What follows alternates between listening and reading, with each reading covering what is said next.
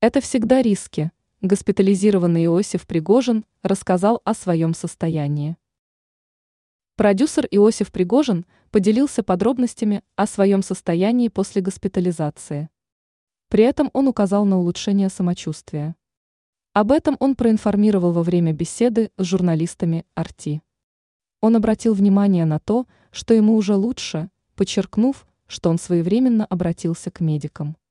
Помимо этого, продюсер сообщил, что не стоит заниматься дома самолечением.